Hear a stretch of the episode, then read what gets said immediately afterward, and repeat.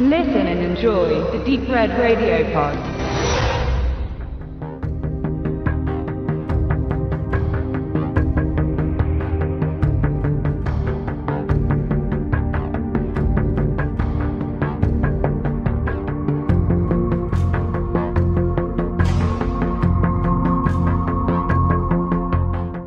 So, liebe Hörer, wir waren gerade im Bahnhofskino und haben uns zweieinhalb Cronenberg-Filme angeschaut, also zwei Spielfilme und einen Kurzfilm, und möchten anfangen mit Die Fliege, dem Remake des Vincent Price Klassikers aus den 50er Jahren. Also Kurt, Kurt, Kurt Newman, Neumann, wie auch immer, Kurt Neumann Klassikers, der hat Regie geführt und auch produziert damals bei der Fliege von 1958. Mhm. Noch natürlich noch ganz anders. Auch natürlich ganz nur noch ein kleiner Hinweis.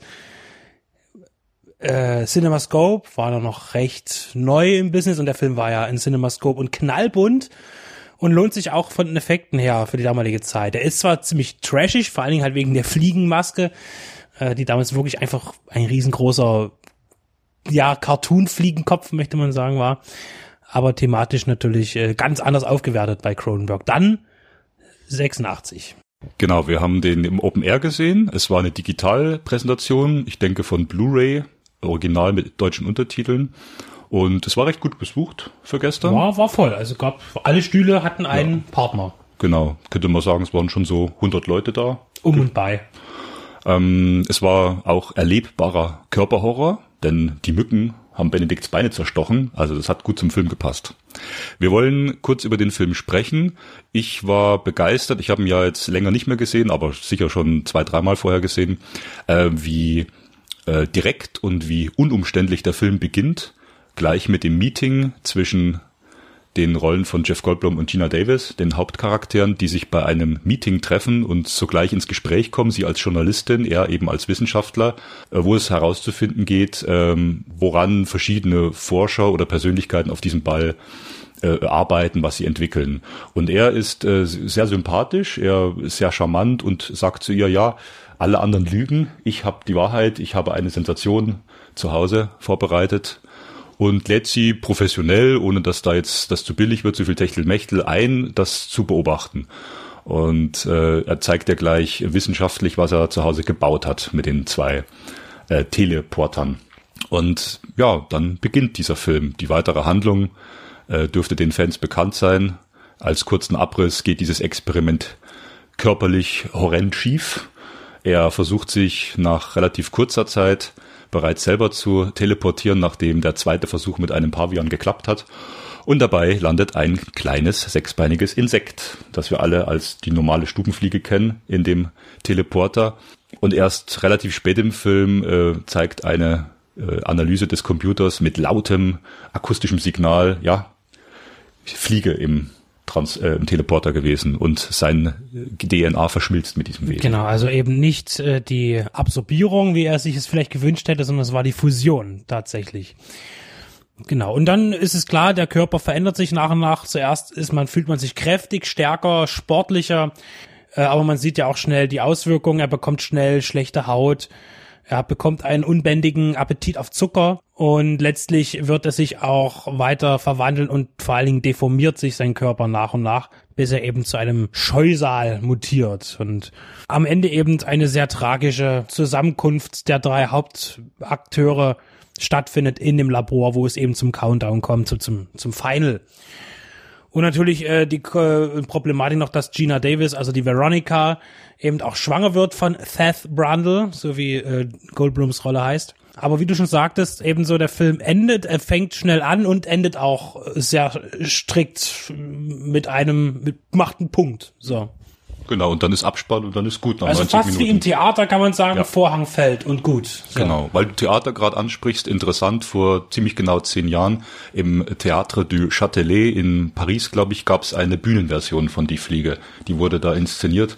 Der Film ist als Kammerspiel, funktioniert das sehr gut. Cronenberg hatte nie das das Riesengeld, äh, zahlreiche Sets zu bauen und die halbe Welt in seinen Film abzudecken. Das wollte er nie. Er geht ja in die Psychen ein und inszeniert die Menschen gern in Räumen, äh, wie sie isoliert sind, auch so ein bisschen von der Umwelt. Das hat man in Videodrome sehr stark. Das hat man auch in Scanners, wo die Scanner dann eben in bestimmte Räume absorbiert werden und von der Außenwelt ferngehalten werden.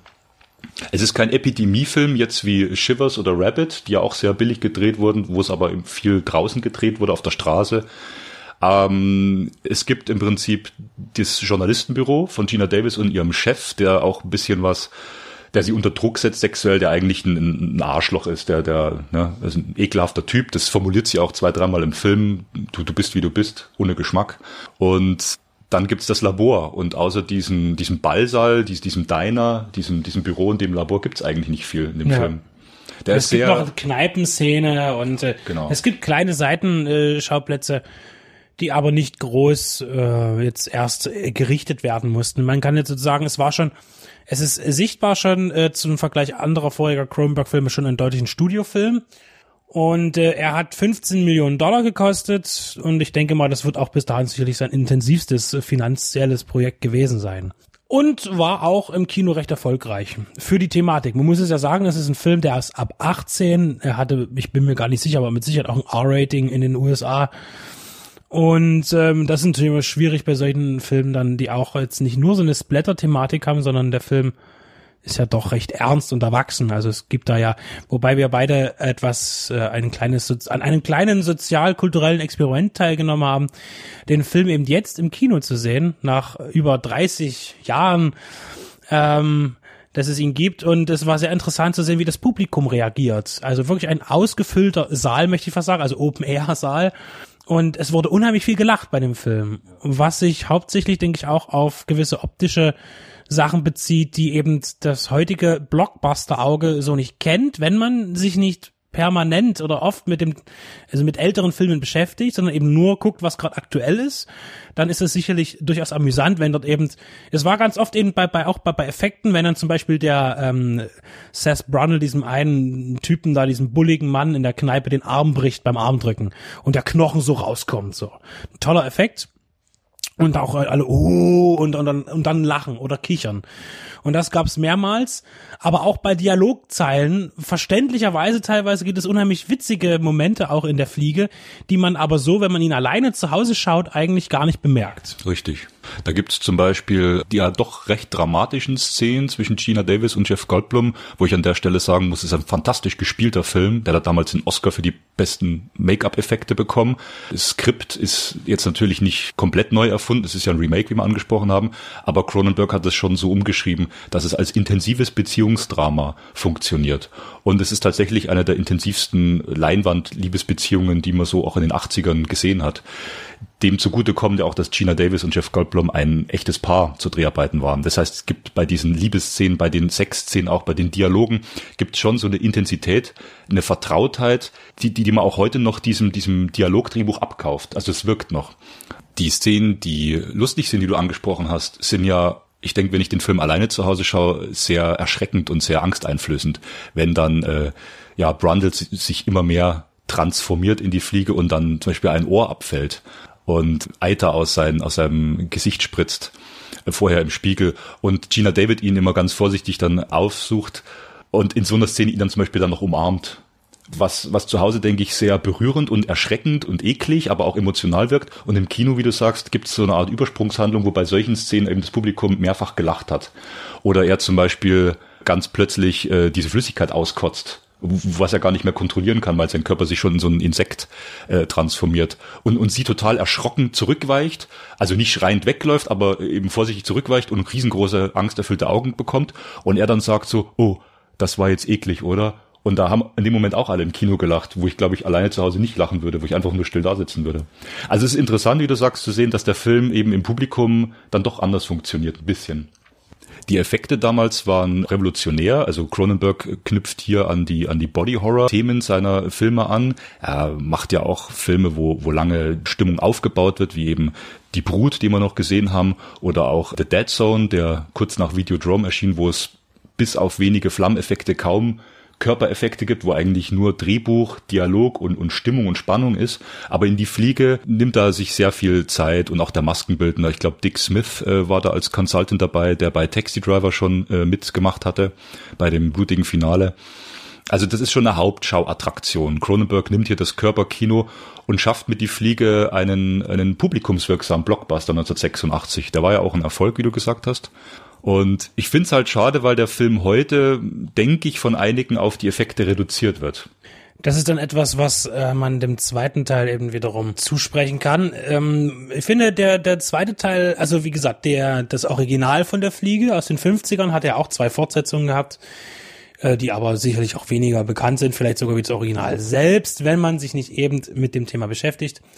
Und der zweite Teil zu Cronenbergs Fliege wurde inszeniert von dem äh, Effektkünstler, der quasi die Kreatur der Fliege erschaffen hat. Der Creature Designer sozusagen. Und zwar ist das Chris Wallace. Und er hat Regie geführt und man sieht natürlich, woher er kommt, denn die Fliege ist auch viel größer, viel deutlicher, viel öfter zu sehen und tut sehr viel mehr äh, brutal handeln. Das heißt, äh, es gibt sehr viel mehr einen höheren Bodycount, wesentlich höher. Und es gibt sehr viele Morddelikte äh, durch die Fliege, wobei die Fliege auch hier nicht wirklich böse ist. Das ist sie bei Cronenberg ja auch nicht wirklich, denn es gibt ja auch einen versöhnlichen Moment. Und auch der zweite Teil ist kein, obwohl er sehr auf Effekte setzt, kein schnöder, effekthascherischer Film, sondern auch der hat mit Eric Stolz, der dann den Part, den, den Sohn von Seth Brundle spielt, äh, doch auch Tiefe zu bieten. Ja, und deswegen sollte man sich den zweiten Teil auch gerne anschauen. Beide Filme sind übrigens auch ungekürzt in Deutschland ab FSK 18 zu haben. Was bei der Fliege finde ich bis heute eben auch überdauert, neben den Effekten, die fantastisch gealtert sind, es ist hervorragende handgemachte Effektarbeit, ist eben dieses straffe Drehbuch, das keine umständlichen Dialoge benötigt, wo es nur um die Figuren geht. Man ist also voll bei den Figuren dabei. Äh, man ist sehr gepackt von dieser äh, Horror-emotionalen Geschichte. Ist es auch die Beziehung, dass die beiden sich äh, relativ schnell kennenlernen, verliebt sind. Jeff Goldblum spielt am Anfang den charmantesten Wissenschaftler, den man sich vorstellen kann. Er ist aber auch ein bisschen äh, sozial ähm, gehemmt. Gehemmt und vor allen Dingen auch sehr introvertiert eigentlich, weil er ja auch gar nicht weiß, wie er mit ihr um so richtig umgehen soll. Er ist halt der Typ, das ist diese tolle Szene mit dem Einstein-Konzept hier. Ja, ich habe ja fünfmal die gleiche Kombination in meinem Kleiderschrank, damit ich früh nicht überlegen muss, was ich anziehen soll, damit ich an die Wissenschaft denken kann. Und er sagt auch, er kommt halt selten raus. So, klar. Ne? Er sagt doch zu ihr, wo sie dann bereit ist, das zu dokumentieren per Video, äh, sie können bei mir wohnen und man kauft ihm das auch ab. Also er sagt doch, ich habe kein Privatleben, Sie können mich nicht stören. Man kauft ihm das ab. Er ist genau das Gegenteil zu ihrem äh, Chef bei der Er hat auch gar kein sexuelles Interesse. So richtig, nicht am Anfang richtig. nicht. Und das ist auch so toll die Szene, wo er von ihr, von Veronica, einen Gegenstand fordert, um um einen äh, Gegenstand zu haben, den er teleportieren kann. Und sie nimmt ihren ihren Strumpf und zieht ihn auch doch recht äh, ja sexuell wirksam aus und das ist sehr interessant, weil eben auch äh, Seth Brundle darauf mit einer gewissen Mimik reagiert, die schon ein bisschen Charme auch inne hat. Genau, aber er ist eben zurückhaltend und das macht auch diesen besonderen Reiz aus. Er ist so dieser liebevolle, nette Kerl, der, der einem irgendwie nicht äh, wehtun kann. Also kein Macho, sondern ein gleichwertiger Partner, der Frauen eben mit Respekt behandelt und äh, nicht wie ihr Chef von oben herab und sie als Objekt herabstuft. Und dann passiert diese Transformation, die so spannend ist, dass er nach der ähm, ja, verunglückten Fusion mit der Fliege, was er erst später erkennt, zunächst körperlich ähm, sich verändert, immer ganz leicht. Da gibt's hinten diese kratzigen Insektenborsten auf seinem Rücken, wofür er die Wunde war. Und dann diesen roten Ausschlag im Gesicht auf der Haut. Er riecht schlechter. Und dann beginnt das, dass diese Fingernägel abfallen. Das ist natürlich dieser, dieser Effekt im Kino, dass die Leute dann auf die, auf die Maske gucken.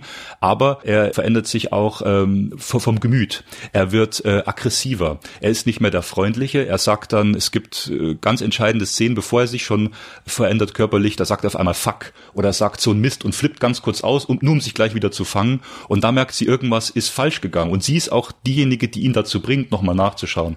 Ähm, du, du bist nicht mehr derselbe. Das merkt sie auch an seinem Verhalten. Und das ist hier, finde ich, halt großes Kino, dass es eben auch äh, darstellerisch super rüberkommt. Ja? Alles andere als ein bloßer Effektfilm.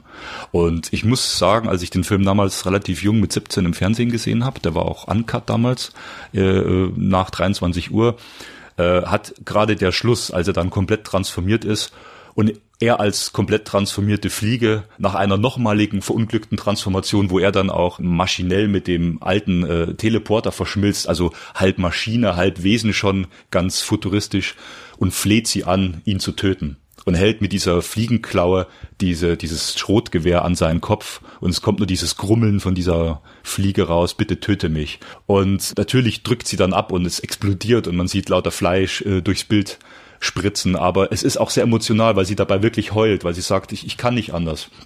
Und es ist ein Moment, der bei mir damals als noch relativ junger Mensch Ekel, Horror, aber gleichzeitig Trauer verursacht hat. Und es hat bei mir lange nachgehalt. Das habe ich also bei anderen Effektfilmen, ich will es mal sagen, vielleicht Reanimator, der auch sehr gut ist, oder andere Effektfilme, äh, nicht so verspürt. Diese emotionale Tiefe. Und das rechne ich Cronenberg eben hier hoch an.